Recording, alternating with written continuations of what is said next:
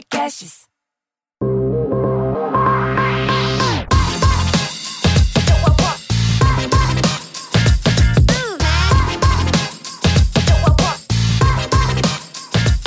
Olá, sejam bem-vindos à terceira temporada do Deep Growth, o podcast que aborda com profundidade o crescimento acelerado das empresas. Eu sou a Tayana Degmon e tenho aqui comigo o Gabriel Costa. Oi, Mineiro.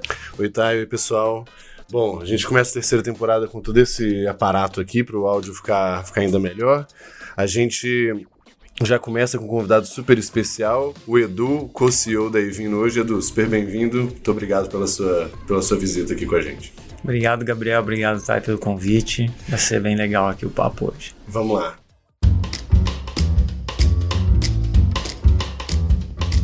Bom, antes da gente começar as perguntas, Edu, a gente faz um jabá dos patrocinadores, o que eu acho que você não vai achar que é um, nenhum problema aqui, né? no, no caso. É, bom, a gente tem três patrocinadores e um grande apoiador aqui. É, o primeiro é a Evino, né? Então o Edu já chega é, para ser entrevistado e, e, ajudando a gente também a deixar o podcast tão legal. Antes a gente ia falar que era o maior e-commerce de vinhos do mundo, mas agora a gente está falando que é o, o e-commerce de vinhos que mais enche a taça dos brasileiros, é isso, né? É isso Acertei? mesmo. Tá bom. É isso Nos mesmo. próximos vai ficar mais redondinho ainda. Show de bola. Além disso, a gente tem o Startup SC, de novo, né, apoiando a gente com um programa de fomento ao empreendedorismo que nasceu lá em Santa Catarina, já está né, apoiando o ecossistema brasileiro. É, e o Startup SC vai ter uma série de meetups e também o Startup SC Summit. Só que como a gente não sabe ainda se vai estar público o evento quando o episódio sair, a gente coloca no link aqui da, da descrição, seja do, dos meetups, seja dos eventos. E também o Super Coffee, que apoia a gente e ajuda a gente a ficar ligado para gravar 10 episódios em dois dias aqui. E uma coisa, antes que eu me esqueça, a gente tem um cupom que é o mesmo cupom tanto para Evino quanto para o Super Coffee, que é o DG Podcast. D de Deep, G de Growth e Podcast. Na Evino, 10% de desconto. Lá no, no Super Coffee, 15% de desconto. Beleza? Vamos começar aqui então, Edu. Feito o nosso, nosso jabá. Vou começar do melhor jeito, né? Café, vinho, Exato, Edu, é. Vai Boa. ser ótimo.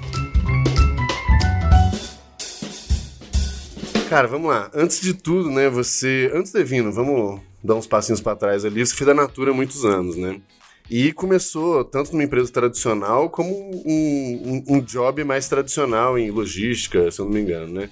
Então, antes de tudo, como é que é, como que foi essa transição é, desse mundo, tanto o mundo tradicional da Natura para Evino, quanto também esse mundo da logística para o marketing que você começou a fazer já lá na Natura, né?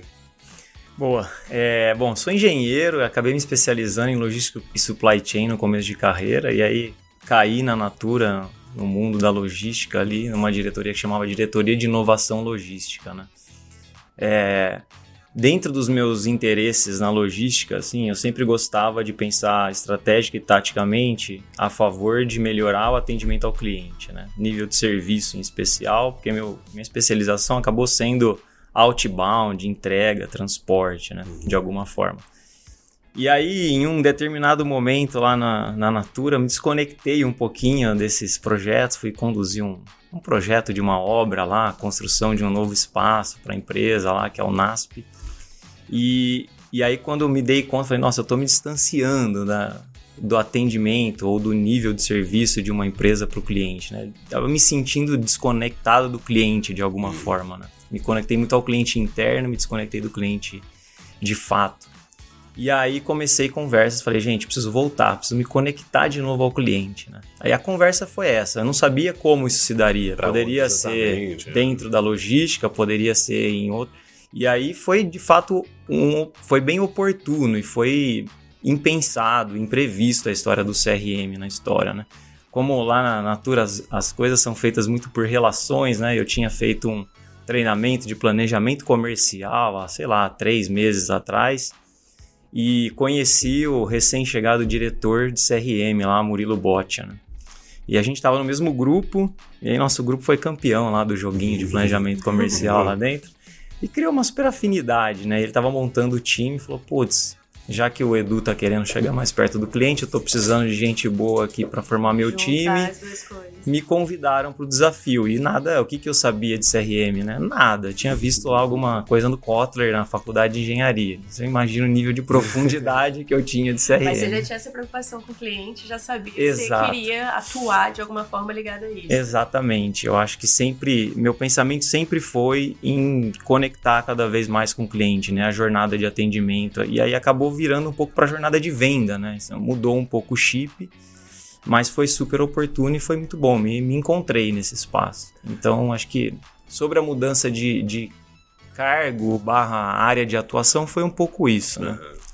E aí, de Natura para Evino, é até difícil falar. Natura, de fato, você colocou uma empresa muito maior, né? Agora multinacional, aí comprando uhum. outras empresas gigantes e tal.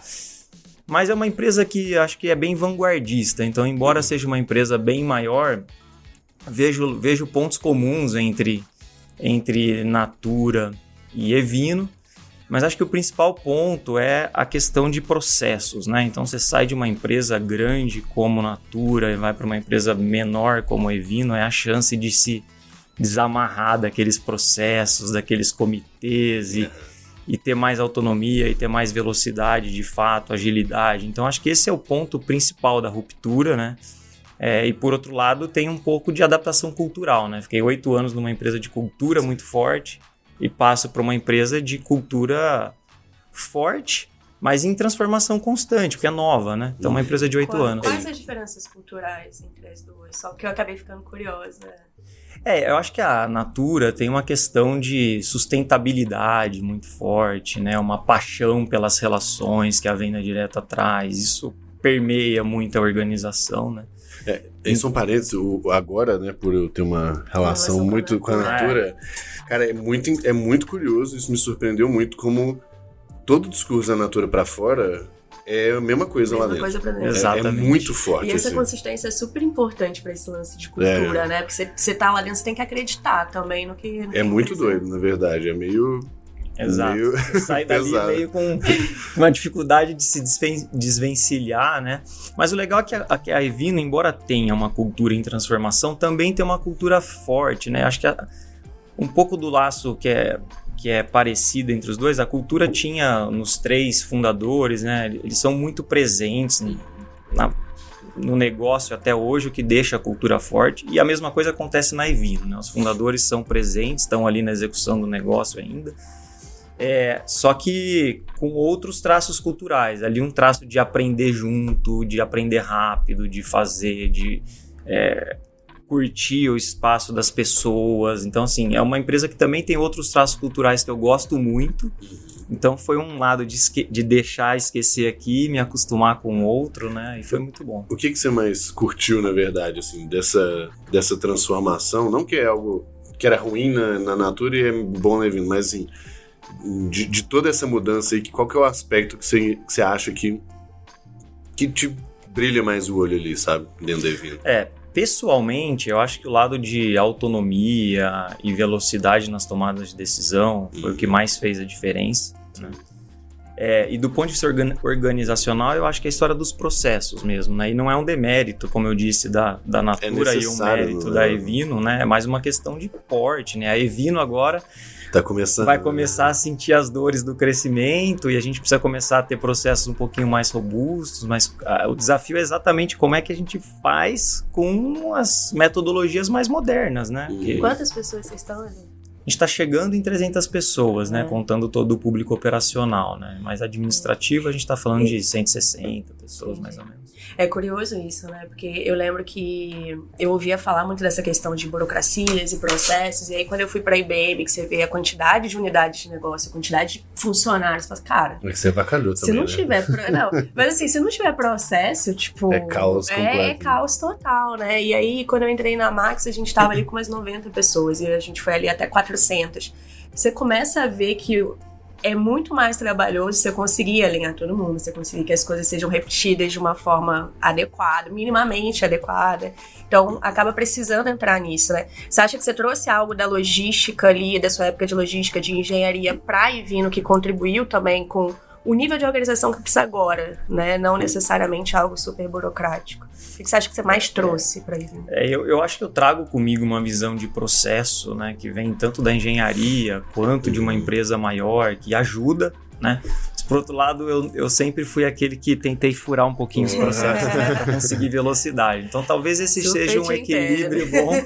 Esse seja um equilíbrio bom para o momento da empresa, de organizar um pouco o que precisa ser organizado, mas sem deixar, sem deixar pesado, as coisas né? ficarem muito morosas. E Nossa, eu fiquei. Eu trabalhei na Unilever seis meses como estagiário lá. Meu Jesus Cristo. Tipo, a empresa é animal, as pessoas animais têm né, pessoas próximas até hoje, mas Deus me livre, eu não consigo.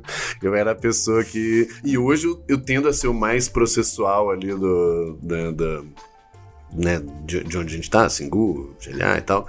Mas ainda assim, comparado com aquele mundo, puta, né, é outro esquema. Mas você falou uma palavra que eu não falei, né? Você falou uma palavra que é pessoas, né? E eu acho que esse é um outro ponto que me fez rejuvenescer nessa transição, né? Uhum na Evino é um time muito mais jovem, assim, faixa etária do que a Natura, né? Isso para mim foi de muito, primeiro de muito aprendizado, lidar uhum. com uma uhum. geração mais ansiosa, mais imediatista, uhum. etc. E também foi rejuvenescedor, assim, né? Aprender novas gírias, outra forma de falar, outra forma de se relacionar. Então, para mim, foi, é, foi interessante sair de uma empresa onde eu era visto como alguém super jovem ainda e fui para uma empresa onde eu acho que eu sou um dos mais velhos agora, né? Então, isso foi Boa. muito bacana também no processo. Todo o call da, que a gente vai fazer com a Natura, né? De áreas diferentes e tal, de projetos, geralmente as pessoas se apresentam, né? Então, ah, então vamos, vamos nos conhecer aqui e tal. E é bizarro, é assim, ah, eu tenho 18 Sim. anos de natura. Nossa, eu já tenho 25 anos. Ah, não, eu sou mais novo, eu tenho só 8 anos de casa, 10 anos de casa. E é bizarro, né? Em startup você bota 2, 3 anos, você já tá veterano ali no, no negócio. negócio. É, lá na Max a gente tem umas pessoas assim de 6 anos que a gente fala que contrataram o Max. Toda vez que alguém passa de 5 anos, fala assim, esse daí contratou o Max, Boa. que não é possível. E, Edu, assim, a gente eu te perguntei ali o tamanho da Ivino, né? O que, que você consegue contar mais sobre o tamanho para a gente ter uma ideia da, da dimensão e da proporção que, que a Ivino tem hoje? É, então, a Ivino, ela, ela tem uma história de oito anos, a gente acabou de fazer oito anos agora no mês de abril, né? Nessa história, passamos por uns três anos ali de, de growth super acelerado, de três dígitos. Depois uhum. teve um ano que andou de lado e teve o ano passado que teve dois dígitos altos, né, na casa de 62% de crescimento. É, e com isso veio acompanhando o crescimento do time. Né? Hoje, então, quase 300 pessoas estruturadas em áreas tradicionais, né? Mas eu acho que muito horizontal. Eu acho que essa é uma, é uma coisa interessante, assim. A gente tem ali hoje quatro diretorias, né? São quatro uhum. diretores C-level ali. Mas a gente trabalha de forma muito horizontal, né? Muito comum um diretor assumir a liderança do projeto que outra o líder é de outra área, né? Então, uhum. a troca entre as pessoas e a comunicação flui de uma forma muito ágil e rápida. Então, a gente tem lidado muito bem com essa história do crescimento nesse sentido, tá? É... E o ano passado foi um ano de crescimento de pessoas, né? foi um ano de crescer muito volume e também uhum. crescer pessoas, especialmente time de tecnologia, que a gente deu uma boa reforçada, time do marketing, que a gente precisou por uma questão simples de atender a demanda, muito, intensificamos muito o investimento de marketing, então isso tudo demandou. É. Não, eu queria te perguntar assim, bem legal, parabéns pelo, pelo crescimento. É, quando você olha esse histórico aí dos oito anos, ou pelo menos né, do tempo que você está dentro, você consegue estabelecer assim, momentos e marcos, tipo, o que, que foi feito? A gente sabe que é sempre um conjunto de várias coisas, né? Não é, ah, a gente fez isso aqui e aí estourou.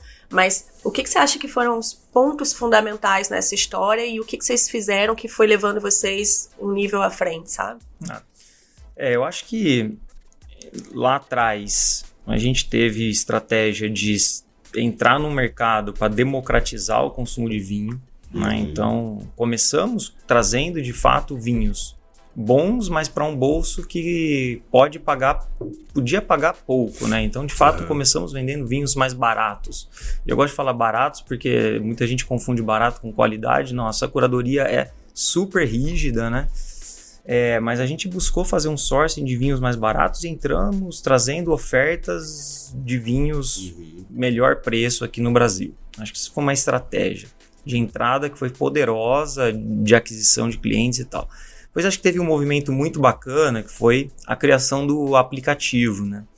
O aplicativo também, hoje, ele já é responsável por pouco mais de 50% do nosso faturamento, mas é uma plataforma, né, que acaba ajudando muito na fidelização, no relacionamento com o cliente e pro lado do cliente também facilita muito, né? Vai lá, fazer o pedido é mais fácil, já tem o histórico, etc e tal. Então acho que esses foram dois movimentos. Depois teve um terceiro movimento onde a gente andou de lado, mas acho que foi igualmente importante, foi o um movimento de olhar para olhar para dentro de casa e falar, cara, a gente já não, a gente já tem um tamanho, olhamos para o mercado, entendemos um pouco como estava o comportamento e a gente fez um movimento de ajuste de margem mesmo. Né? Então, uhum. uma empresa que operava ali com EBITDA zero e passamos a de fato trabalhar com EBITDA positivo e, e buscar rentabilidade esse movimento aconteceu em 2018, né? Então 2019 foi um ano de avançar nessa trajetória, aí causa, casando muito bem a estratégia de crescimento do top line e do bottom line. Uhum. Né?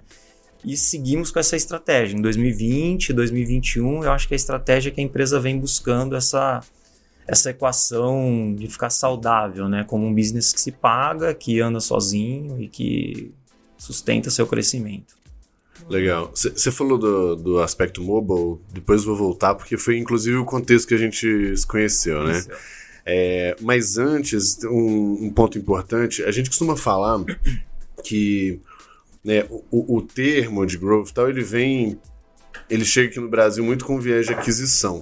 Né, e dá para ver exatamente aqui no que você falou que e uma das coisas que você sempre, sempre fala, cara, pricing, eficiência, todas essas coisas muitas vezes são alavancas até maiores de crescimento no, no momento ali. Então, só de você falar desse, dessa história de ajuste de, de, de, de pricing, margem, de um modo geral, né? Provavelmente vocês tiraram o produto, trouxeram o produto novo, tudo para balancear melhor esse negócio. E que teve um, talvez um impacto muito maior que se ficasse botando grana em aquisição naquele, naquele momento, né? Então acho que isso é um ponto importante. O segundo, pessoal, uma dica eu acho melhor custo-benefício da Evino chama Portada. Fala aí, Edu. É... Portada é o nosso best-seller, best campeão de vendas. Eu acho que tá com e eu não, no site agora. E eu não combinei com é, não, o Gabriel. Não, não foi viu? combinado, eu compro...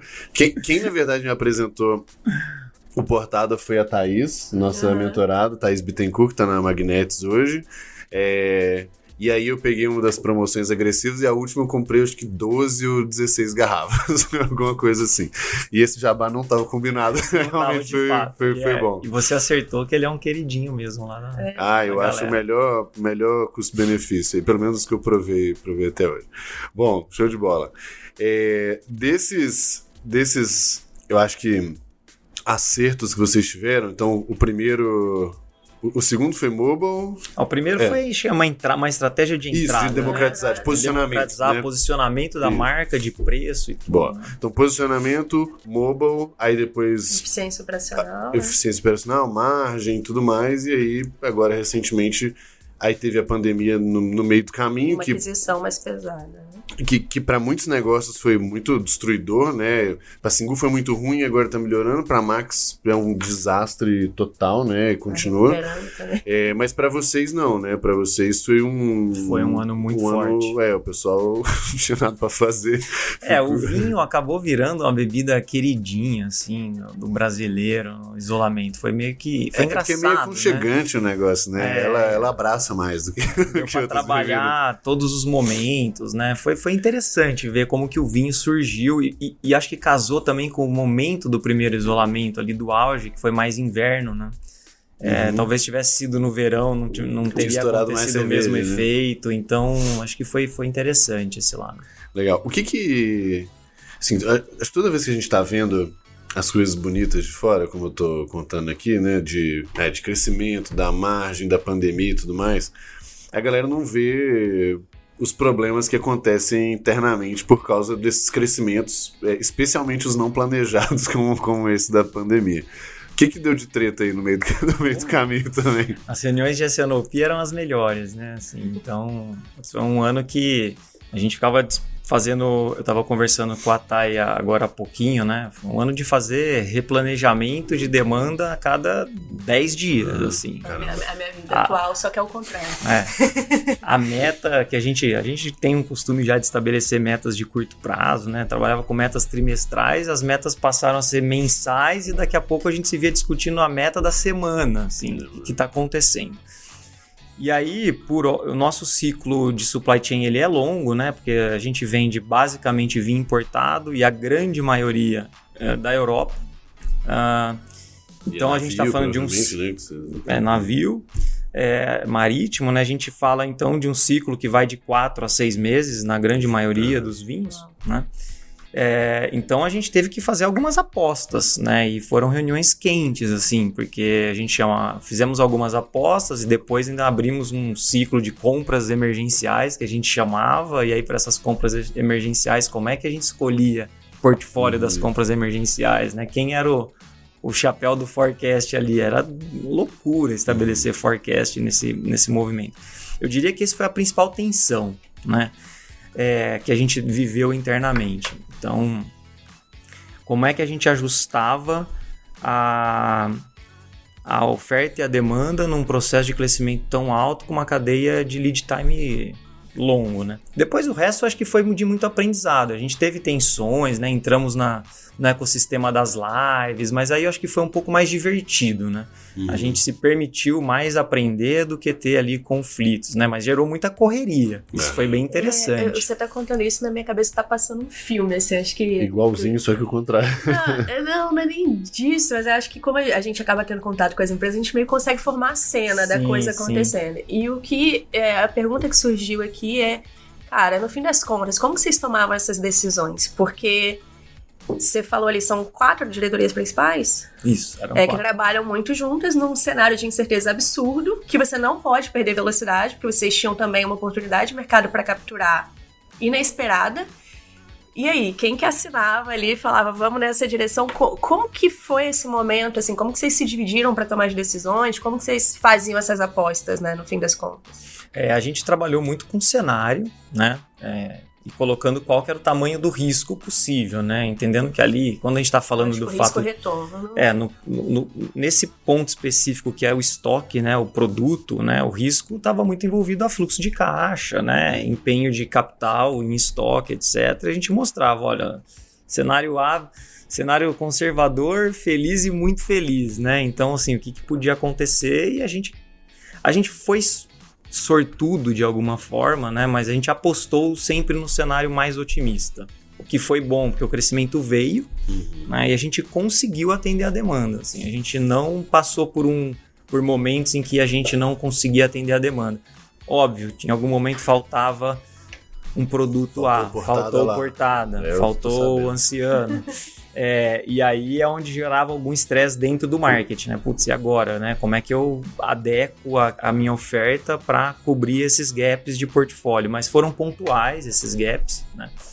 E sempre então foi, foi assim, Thay, Otai, foi com cenários, né? E eu, com o board tomando as decisões, entendendo onde que podia apertar. Temos, estamos com capital para isso, podemos correr esse risco lá na frente daqui seis meses, se o estoque não girar errar, e tal. O cenário deve ser mais ou menos isso. Exatamente. Né? Eu acho que tem um outro aspecto do. Não sei se assistiu um pouco daquela prática do que o Bezos fala, né? Do disagree and commit. Né, do tipo, olha, beleza, nem todo mundo vai concordar o tempo inteiro com é. tudo, mas Tamo junto. Tamo junto. Ó, essa e... frase foi falada algumas vezes. Agree, agree, to disagree foi algo que foi falado nas nossas reuniões o, ano passado. Uso, uso bastante estrategicamente essa, exato, essa exato. frase. Mas o importante é isso. Depois do, do disagree, todo tomada, mundo tem que agree. É, é porque senão aí não adianta. Sei.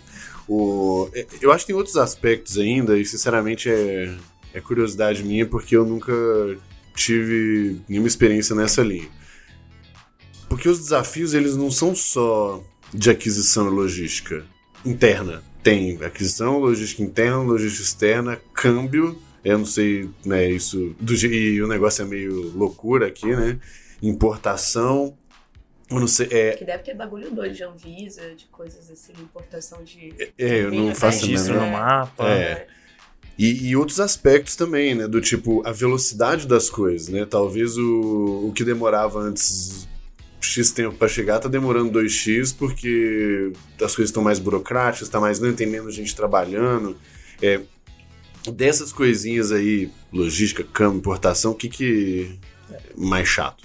É, o, que, o que tem impactado mais o negócio, né? De fato é câmbio.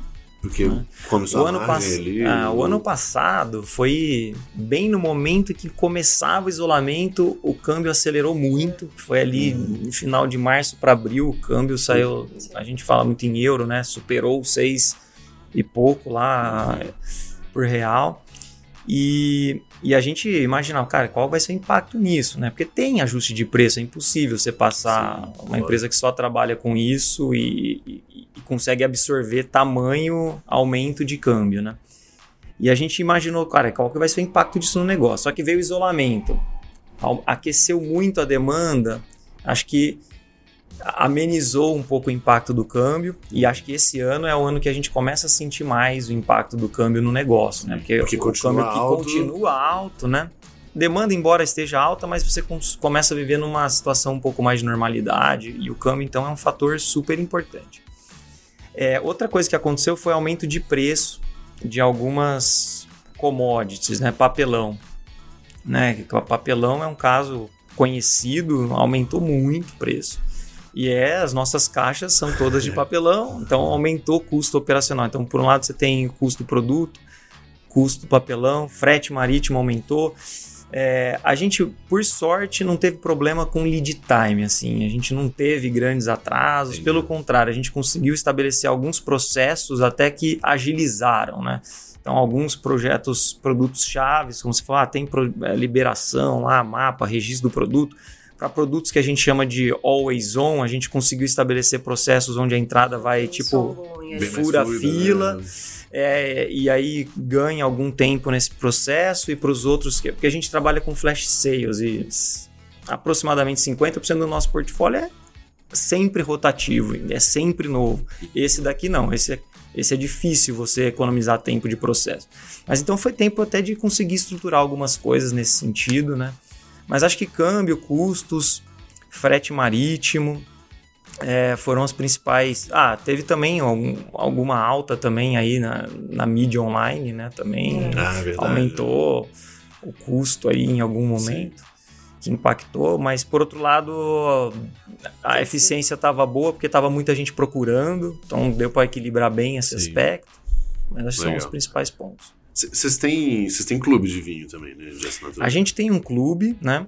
Mas o clube pra gente ele é bem pequeno. Ele, ele, representa menos do que 5% de faturamento. Ah, ele é. O nosso modelo de negócio é pautado no flash sales. O clube a gente tem até para atender os nossos clientes de flash sales, flash sales que, que gostam que gostam e que querem ter uma, uma, um recebimento recorrente, que querem contar com as novidades de uma curadoria que não é ele que está escolhendo, a gente que está escolhendo por ele e tal. É, eu perguntei isso para saber se teve impacto nesse modelo de negócio, por ser uma dinâmica eventualmente de de recorrência, de, de uma previsibilidade muito maior e tal, se teve algum estresse. Mas, Mas como também é um volume, né, um é. percentual pequeno, não, mas a gente cresceu, é engraçado, porque a gente cresceu bastante o clube também ao longo do ano uhum. passado, né? De forma relativa, ele segue sendo pequenininho, mas ele também cresceu bastante, né? Uma opção de alguns consumidores foi estabelecer o clube e não ficar comprando é, on demand, né? Edu, você estava comentando aí, né, dessa questão da curadoria dos vinhos, que é super relevante para o negócio de vocês. Como que vocês fazem essa escolha? Porque tem oportunidade de crescimento muito forte aí também, né? De acertar a mão no produto específico, que tem a margem específica, que atende o gosto dos clientes. Vocês fazem muita pesquisa com o usuário? É uma coisa mais interna de especialista? Como que vocês decidem os SKUs, as categorias? Como que é, formam esse mix de produtos? É, eu acho que é um pouco dos dois, né? É um pouco de conhecer é, o momento do brasileiro, né?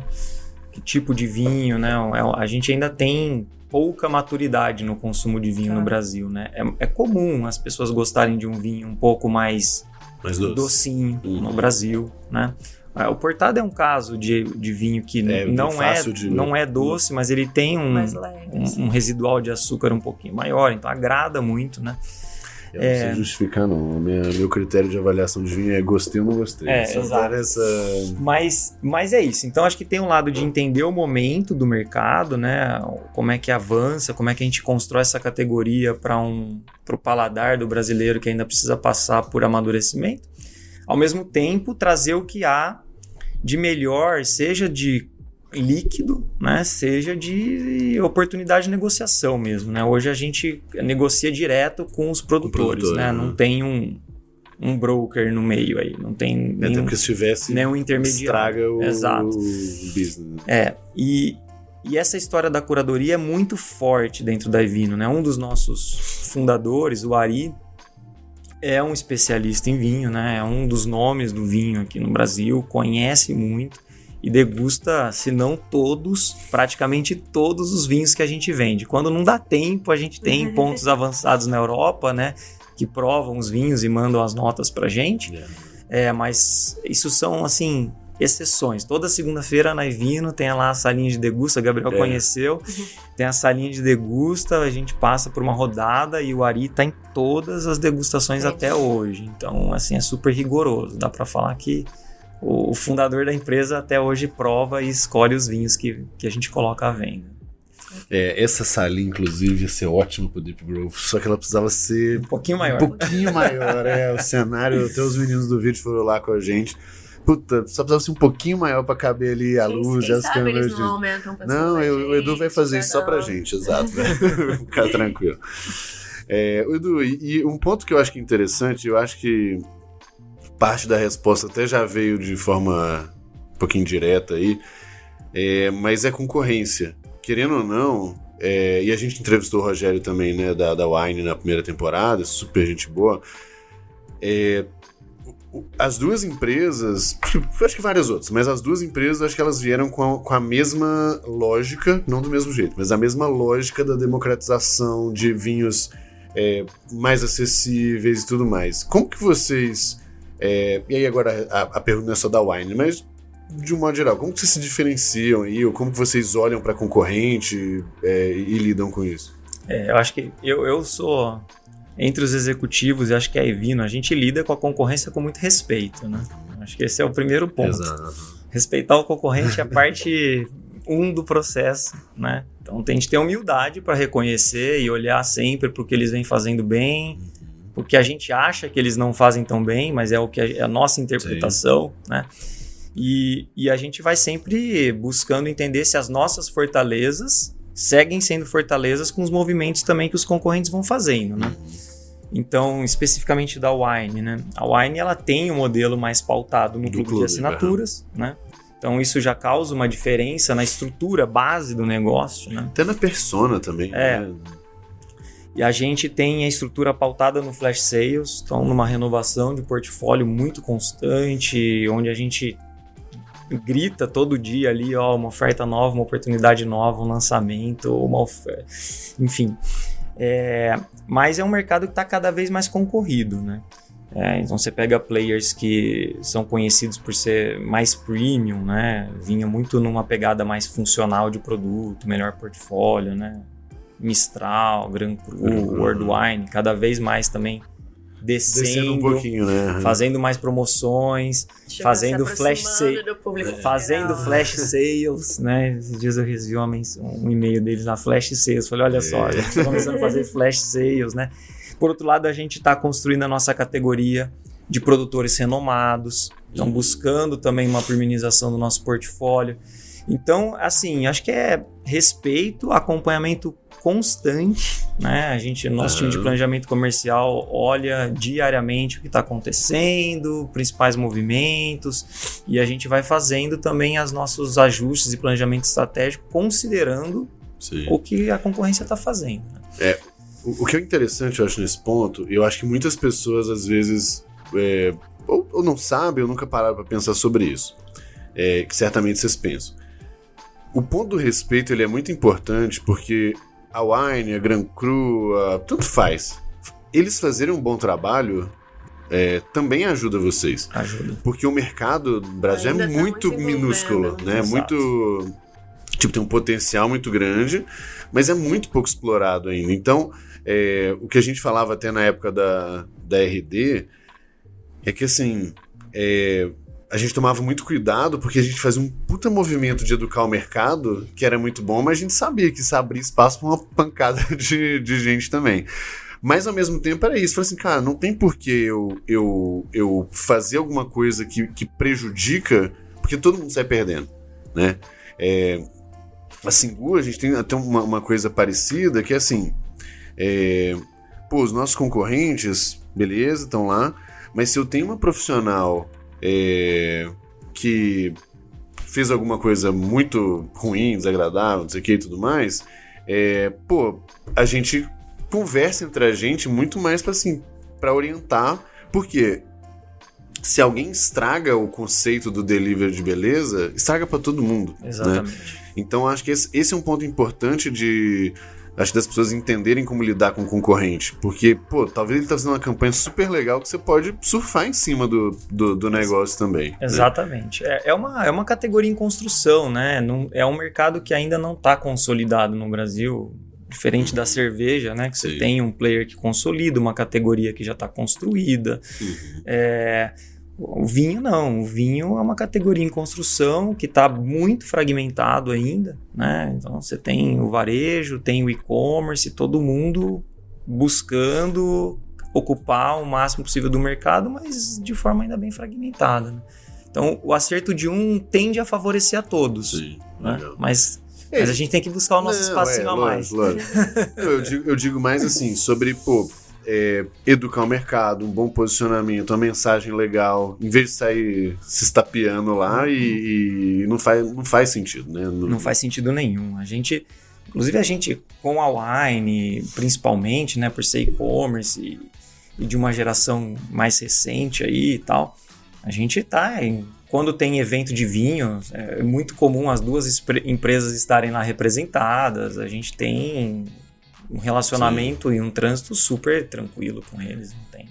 Só, só, uma última coisa ainda, desculpa, em relação a esse negócio de, de concorrente, que é, especialmente em vinho, me corrija se eu estiver errado, mas é, talvez um dos pontos mais comuns que, que a gente tenha quando você faz isso, negocia diretamente lá, são as exclusividades, né?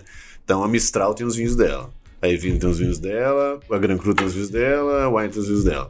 Então Outra, outro game importante nessa história do, da concorrência é isso, né? Quem, quem você vai trazer e o tipo do deal que você faz com o produtor, porque acertar a mão com portado ou whatever, o vinho, é, te, te, te permite fazer coisas que o concorrente não consegue, né? Exato. É, você trouxe uma. Essa é uma realidade do mercado de vinho no Brasil, né? São players essencialmente exclusivos, né? E aí, para o profissional de marketing aqui que somos, né? É traz um desafio interessante, porque é o espaço de construção da marca, né? É, da empresa, no caso Evino, né? E o espaço da construção dos produtos, né? Porque na medida em que seu portfólio é exclusivo, você abre esse espaço para construir a fortaleza dos produtos. Se fosse um mercado em que eu vendo o mesmo vinho que você vende. Sim, é guerra de preço. É, aí ou é, ou é guerra de preço ou de posicionamento de marca, serviço, né? Qualquer coisa, mas eu não estou vendendo a mesma passagem que o meu concorrente vende, né? Eu tenho um vinho, eu tenho espaço para trabalhar essa marca. Então, eu não vou buscar me diferenciar tendo lá a negociação das milhas, etc. Né? Então, eu, eu vou, eu, eu, tenho um espaço adicional aqui de diferenciação que é construir o anciano, construir o portada. Então a gente está o dia inteiro ali pensando como que a gente trabalha a serviço da construção da marca, Evino, e como que a gente trabalha a serviço da construção dos produtos, das categorias. Aí, né? Como que é a estrutura do marketing para atender isso, assim? Que deve ser um pouco diferente também do que a maior parte das empresas, né?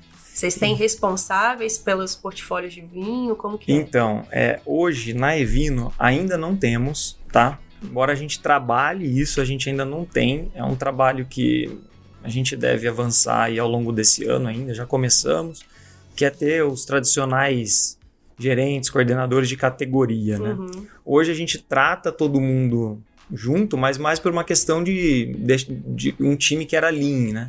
Mas uhum. não significa que a gente não dê atenção para os produtos, né? E a gente começou ainda uma avenida nova agora, que é construir marcas próprias, né? A gente lançou já duas marcas com conceito próprio, a gente faz a curadoria Legal. do líquido, especifica o que a gente quer, desenvolve com o fornecedor. Então a gente desenvolveu um Vivid, que é um vinho para tomar com gelo. Então a gente buscou um vinho francês. Agora a gente criou o Vibra, que é vinho em lata. Né? Desenvolvemos junto com um fornecedor aqui do Brasil, com a Góis, nosso parceiro de negócio. Então aí a gente, além de tudo, tem construído, começado a construir marcas próprias, que de fato é um espaço, né? E aí a Evino passa a ocupar um, um papel aí de autoridade, né? Putz, a Evino é alguém que eu posso confiar para criar esse vinho Sim. e falar que desenvolveu esse líquido junto com o produtor, porque a gente não produz, tá? A gente não, não, não tem essa Sim. verticalização da cadeia.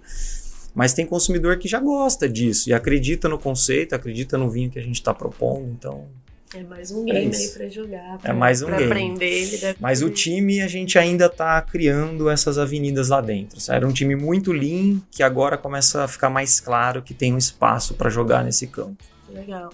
É, e falando dessas inovações de vocês, né? Vocês têm a Pipa, que é assistente virtual de vocês. É, a gente vê muito hype em cima desse lance de assistente virtual.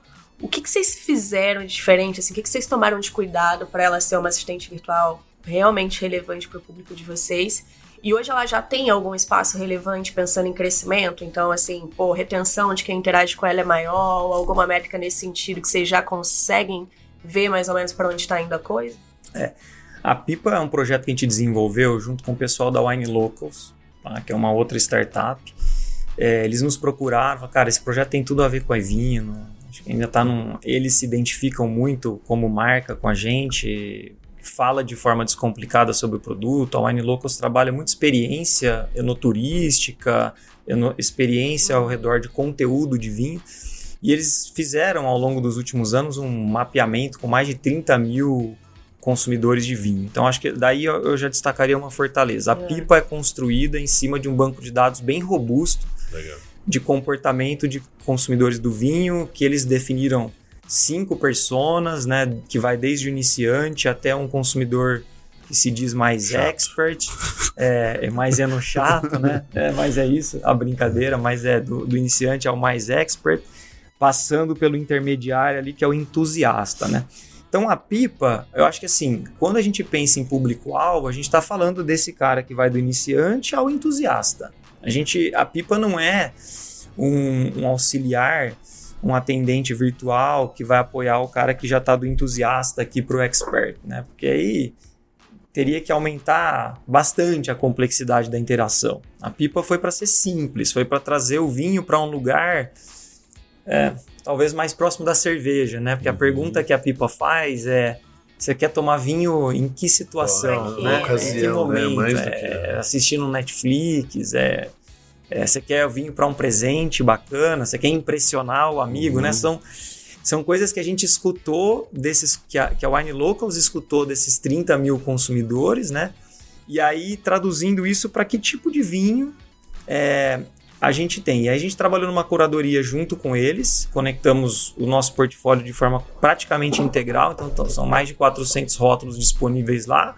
E a gente foi entender para esses perfis, para esses triggers, para esses momentos, quais são os vinhos mais adequados. Ela sugere, se a pessoa recebe ali a sugestão e não gosta, pede outra, e ela, ela vai aprendendo em cima dessas trocas, né?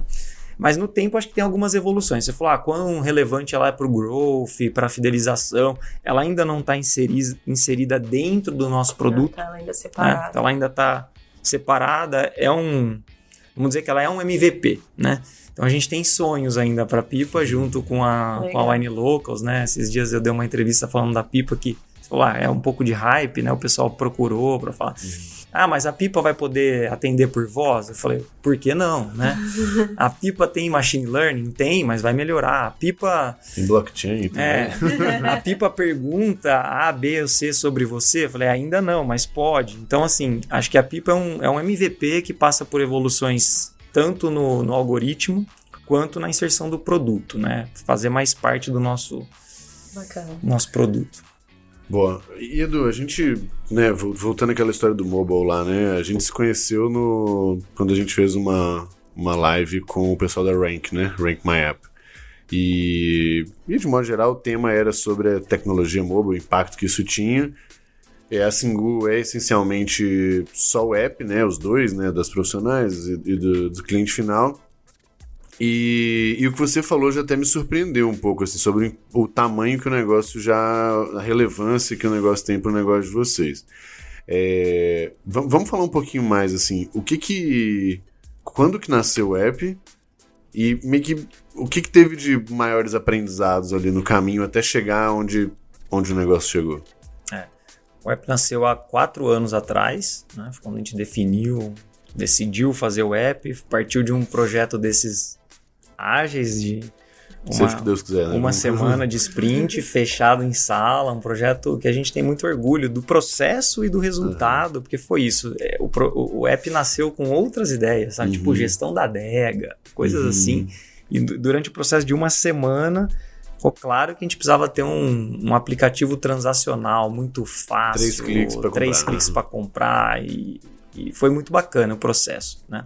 Do qual eu não participei, mas já fiz um deep dive no processo, porque acho que é um processo que a gente usa como benchmark para outros projetos internos, uhum. né?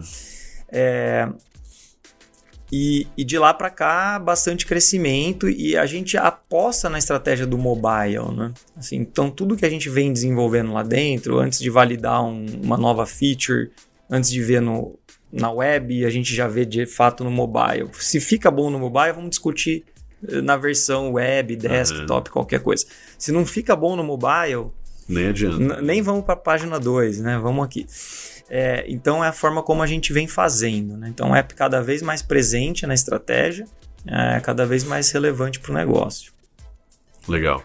E você começou, você falou um pouco ali que eu acho que é bem interessante isso da retenção, né? É, como que no fim das contas o app impactou nisso especificamente? É. Eu acho que o app, por natureza, já tem aquele lance de, putz, quando a pessoa se disponibiliza a colocar o seu aplicativo Sim. dentro já do celular. Uma boa vontade maior que o é, Ela já parte de um. Já, já te coloca num lugar mais próximo dela, né? Como uhum. marca e como relação cliente-fornecedor, né?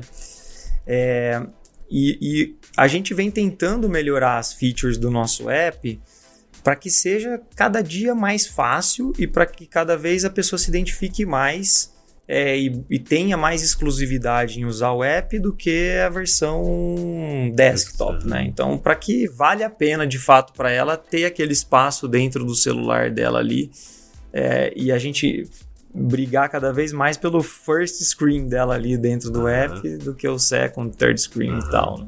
Então, acho que é um pouco isso. É, e aí você fala de flash sale, né? Eu, o, a última leva do, dos portadas que eu comprei, inclusive, foi nessa, de chegou um push, eu falei assim, opa, é isso. Aí apertei, aí tá tudo salvo, apertou lá, colocou, tudo salvo, pronto. Foi literalmente um é. minuto porque eu já sabia o que eu queria. o que a mais. gente deve começar a fazer cada, cada vez mais, Gabriel e Thay, é passar por uma jornada de personalização nessa jornada, Sim. em especial no app. Uhum. Deve acabar acontecendo multiplataforma, mas em especial no app, a gente vem, a gente deve começar a trabalhar por uma, um caminho de personalização, tá? A gente reforçou bastante nosso time de, de BI, trouxemos um head bem senior, para dentro do time, então vamos começar a trabalhar com mais recomendação personificada. Então uhum. é um uhum. processo que deve começar a acontecer com, a melhor, com ajustes em time de BI e tecnologia que a gente está fazendo. Uma curiosidade pessoal aqui, você, o que vocês usam de CRM lá? A gente usa responses para e, e, tem Salesforce como backup, tá? tá? É, mas assim, acho que tem mais, mais coisa que contribui para o CRM. Né? A gente usa também o Looker né, como dashboard, ferramenta uhum. de BI e tal. Né? É basicamente esse ecossistema. Agora a gente está migrando a, a, plataforma de e-commerce que é proprietária, a gente está migrando para Magento, uhum. né, Adobe e-commerce agora, né? Uhum. E que deve favorecer também com algumas features mais de CRO ali, on-site, in-app, dentro da jornada de navegação, conectado Legal. ao nosso CRM. Então, basicamente é isso. Show. E Edu, assim, uma curiosidade que eu tenho olhando para você, para sua carreira, tudo que você conquistou, é, é, sobre essa polivalência, né? A gente sempre gosta de tentar entender muito como que as pessoas pensam, como que elas se formaram, né? E é, o que, que elas vão fazer daqui para frente. É, você saiu lá da, da Natura, você foi de logística para CRM, né? Aí agora na Ivino você foi do marketing para ser co-CEO atualmente, que é a sua posição. O que, que você acha que te ajudou a construir repertório? O que, que te permite fazer essas transições todas e conseguir navegar pelo mundo de negócios de uma forma tão fluida? É. Essa... Aliás, se é fluido a gente não sabe, né? É, é, inclusive você pode contar quais são os perrengues, né? É, eu, essa é uma pergunta que eu, eu busco responder constantemente, né? Assim como formato de autoaprendizado mesmo, porque quando a gente vai. E eu já tive respostas diferentes para essa pergunta, tá? Legal. É, mas tem uma coisa que eu gosto de falar que é, eu sou uma pessoa que capturo muito aprendizado nas interações, né? Então, eu gosto muito disso aqui que a gente está fazendo hoje, porque eu saio daqui sempre com uma borbulha de ideias, com pequenas coisinhas que vocês falaram. Eu sou muito sensível para essas conexões. E eu acho que isso vem de um passado lá. Meu pai era dono de um botequinho, mercearia. E eu ficava muito no balcão com meu pai ali, né? Escutando os clientes dele e tal, não sei o quê eu, eu acho que isso me trouxe uma sensibilidade gigante que você fala assim, putz, como é que você mensura? Não dá para mensurar, mas eu tenho Sim. certeza que eu carrego uma sensibilidade por conta dessa barriga no balcão ali com meu pai quando eu tinha 13, 14, 15 anos e parei de fazer isso quando saí para fazer faculdade. Essa é, é que conecta com a história que você falou da Natura, que você queria Queria estar mais cliente, perto do cliente né? e tal. Então acho que... E sabe o que, que me lembrou também? Desculpa, o papo com o, com o Van Enck da Corleone, da Corleone, que fala muito disso também, assim. Ele tem uma história de growth em negócio tradicional Sim. também, muito baseada nisso. É.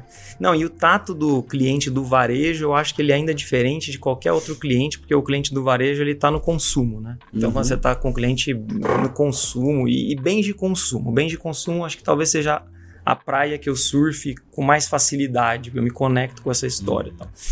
Mas então cliente acho que é uma coisa. Outra coisa que acho que me ajuda, eu sou, eu sou uma pessoa muito intensa, né? Então aprendo com as relações e aprendo fazendo. Então, assim, cara, acima de tudo eu aprendo fazendo. Erro muito, e tento fazer dos meus erros o meu aprendizado. Não, não sou do tipo que escondo o erro, né? Uhum. Errei, o erro tá aqui evidente, ó, desculpa, página 2, vira rápido, vamos refazer. Então acho que essa também é uma outra coisa. Outra coisa, acho que eu também sou pouco apegado, assim, às, às coisas que eu mesmo fiz. Né? Fiz, deu certo ontem, vem uma nova ideia agora que eu acho que faz sentido. Putz, ah, não, não é porque eu fiz isso há um ano atrás que eu quero ficar, seguir fazendo. Então, muda. Usar a ideia do outro, para mim, é algo que eu não tenho. Eu, eu não tenho apego a, me, a, que a ideia seja minha, sabe? Uhum. Eu tenho uhum. apego que a, que a melhor ideia seja bem implantada. Uhum. Então eu acho que é isso.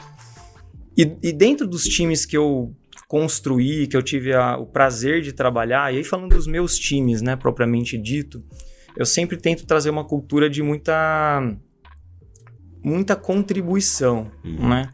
Quando eu cheguei na Evino, o time de marketing era bem fragmentado, assim, né? Cada área meio que passava o bastão para outra, então essa área aceitava o que a outra passou e executava a partir dali, do seu melhor jeito, é, valorizando a autonomia que tinha e tal.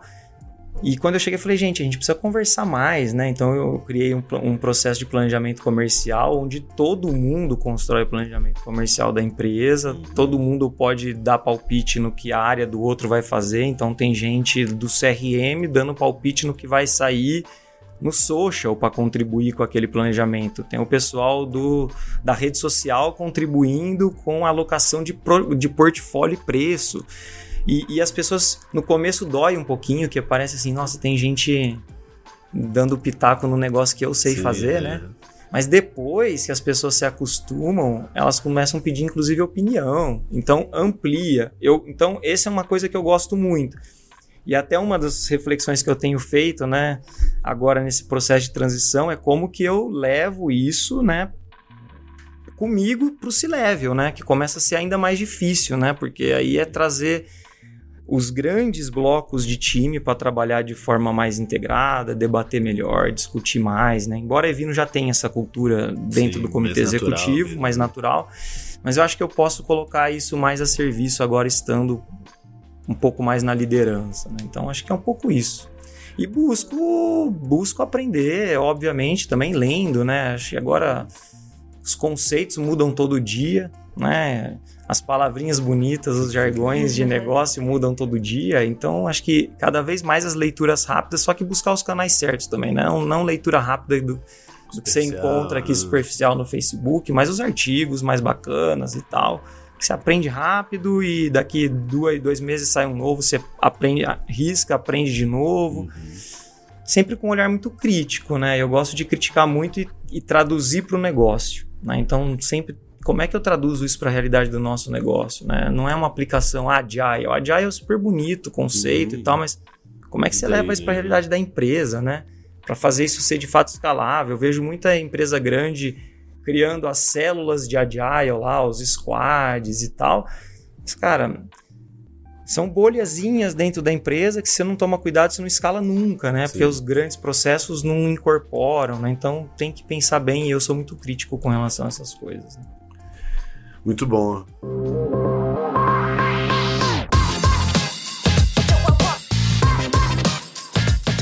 Edu, pra gente, pra gente fechar aqui o nosso papo, é, duas perguntinhas.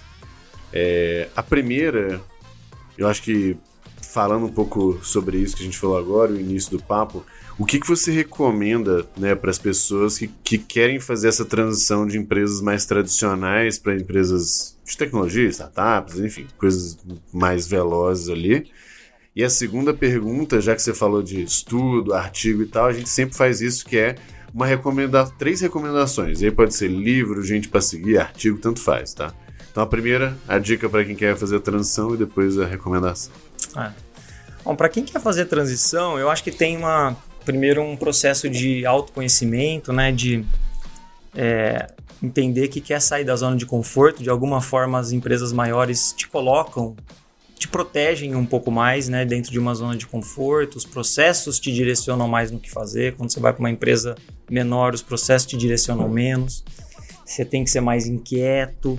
É, mas a minha sugestão é, cara, uma vez que você entende que está na hora, se joga, vai. acredita e, e, é isso, acreditar, busca com intensidade, acredita no negócio, no modelo, aprende. Ah, mas o negócio eu não sei se vai ter ciclo. Muita, muitas pessoas falam, julgam, falam assim, ah, mas não sei se vai durar muito, não sei se o ciclo é longo, se o ciclo é curto. Eu falo, se você acredita que num ciclo curto pode ser bom, vai, é aprende com o ciclo curto. É e aí depois você vai para uma próxima, né? Acho que é, os ciclos de aprendizado são cada vez mais importantes. Então acho que esse é um pouco do, do conselho. Boa passou por mim, quando eu fiz essa transição, olha, meu segundo filho estava nascendo, tudo eu, eu estava bem ali dentro da natura, tudo levava para um caminho de deixa eu ficar aqui onde eu tô, Sim. não é a hora de trazer risco pro meu para minha, pra, vida, pra minha, né? pra minha família e tal. E, mas é aquele negócio que você sente que é a hora, cara, vai, se joga e aprende no processo e, e não desiste, né? Fácil, porque é isso. Depois que você muda, muitas vezes tem uma frustração, né? Você pensa, uhum.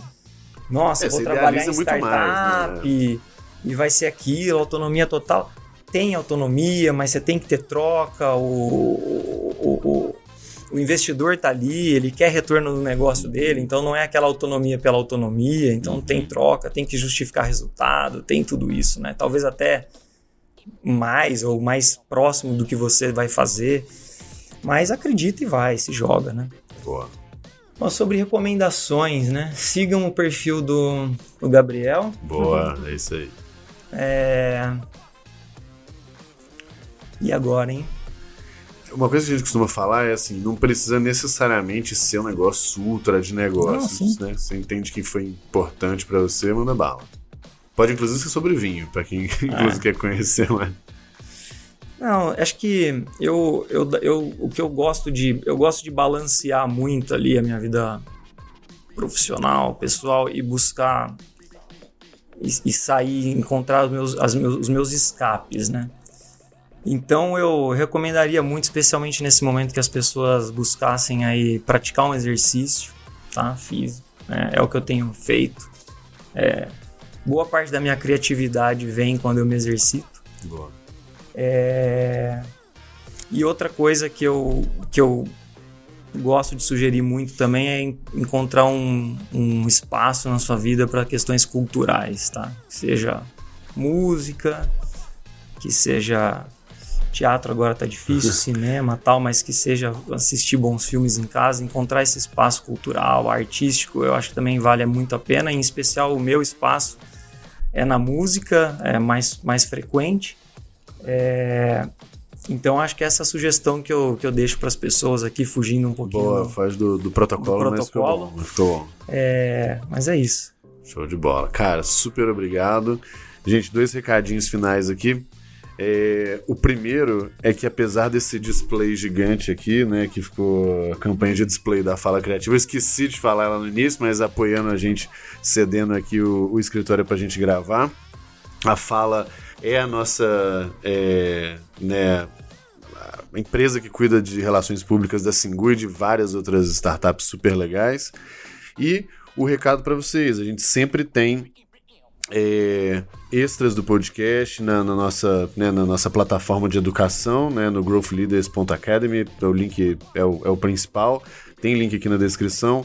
É, a gente construiu uma, uma plataforma, né, vai está lançando agora junto com o podcast, na verdade, uma plataforma de educação em growth super acessível, super baratinha, com aula, curso, é, extra do podcast, fórum de discussão, muita coisa para realmente democratizar acesso também, já que essa palavra que vocês gostam, a gente também tá, gosta dela. É, então, fica o meu convite para vocês. Vamos ter mais uns 10 minutinhos de, de, papo que vão ficar lá na plataforma. Cara, super obrigado. Obrigada. Tanto pela conversa quanto pelo, pelo, pelo patrocínio e apoio ao projeto também. Obrigado, gente. Muito Até obrigado, Thay. Obrigado, pessoal. Gabriel. Valeu. Tchau, tchau. Tchau, tchau.